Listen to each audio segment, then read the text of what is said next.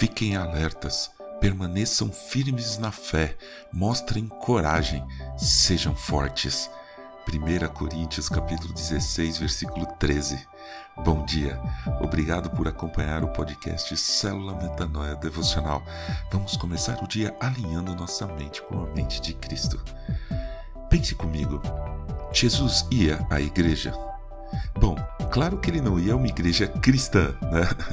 Jesus tinha uma relação importante com o Templo de Jerusalém, assim como todos os judeus. Quando ele tinha 12 anos de idade, foi no templo que seus pais o encontraram, como diz o Evangelho de Lucas. E como não o encontraram, voltaram a Jerusalém à sua procura. Três dias depois, o acharam no templo, assentado no meio dos doutores, ouvindo-os e fazendo-lhes perguntas. E todos os que ouviam o menino se admiravam muito da sua inteligência e das suas respostas. Lucas, capítulo 2, versículos 45 a 47. Jesus esteve algumas vezes no Templo de Jerusalém, que na época tinha sido reconstruído e reconsagrado ao Senhor, após pelo menos duas destruições físicas e ao menos uma grande profanação. Por volta do ano 30, o templo estava lá, em pé. Jesus até usou o templo como metáfora, logo após expulsar os cambistas de lá. Então, os judeus lhe perguntaram: Que sinal você nos mostra para fazer essas coisas? Jesus lhes respondeu: Destruam este santuário e em três dias eu o levantarei. Os judeus responderam: Este santuário foi edificado em 46 anos e você quer levantá-lo em três dias? João capítulo 2, versículos 18 a 20. João explica isso nos versículos seguintes. Ele, porém, se referia ao santuário do seu corpo. Quando, pois, Jesus ressuscitou dentre os mortos, os discípulos dele se lembraram que ele tinha dito isso e creram na Escritura e na palavra de Jesus. João capítulo 2, versículo 21 a 22. Além do templo, Jesus frequentava também as sinagogas, que são também templos, mas menores e espalhados pelo país, ou melhor, atualmente, espalhados pelo mundo todo. O Templo de Jerusalém foi destruído no ano 70 pelos romanos, mas as sinagogas continuam até hoje em todos os lugares. Aí, depois de Cristo, os discípulos e os apóstolos expandiram as boas novas e surgiram templos cristãos, que a gente chama de igrejas, como vemos hoje, também espalhadas pelo mundo todo. Em tempo de quarentena, as igrejas ficaram fechadas e muitas pessoas sentiram-se angustiadas, afastadas da igreja.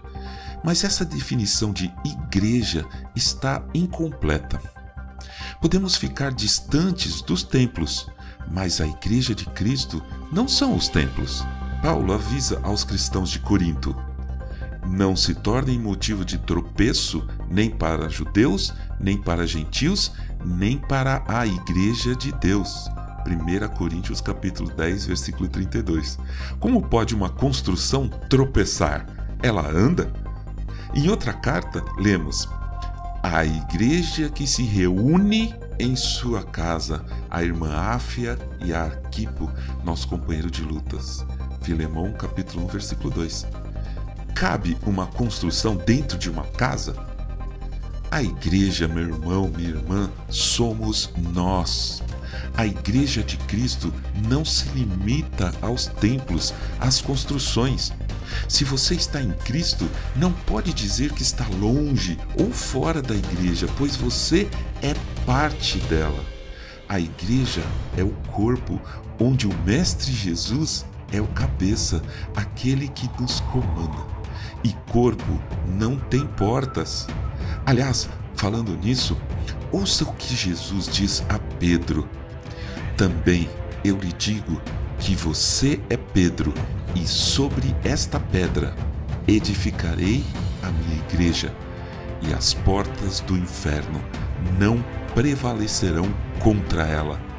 Mateus capítulo 16, versículo 18. Preste atenção.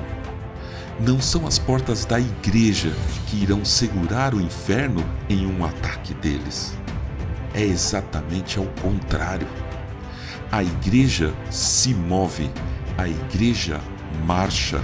A igreja não é um templo de portas fechadas, a igreja somos eu e você avançando e avançando com coragem e determinação, independente da situação do mundo, usando celulares, internet, computadores, células, podcasts, o que Deus nos colocar ao alcance para usar. Nós é que estamos no ataque e as portas do inferno não irão segurar nunca a investida valente da Igreja de Cristo.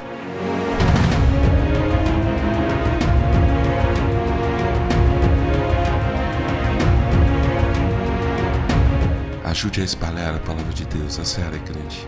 Compartilhe esse áudio. Siga-nos para ouvir toda manhã nosso podcast e não deixe de entrar em contato com a gente. Nosso e-mail é metanoia.devocional.gmail.com Meu nome é João Arce e esse é o podcast Célula Metanoia Devocional. Que Deus te abençoe e te guarde nesse dia que está começando. Que o Senhor sobre você levante o seu rosto e lhe dê a paz, hoje e sempre. Amém.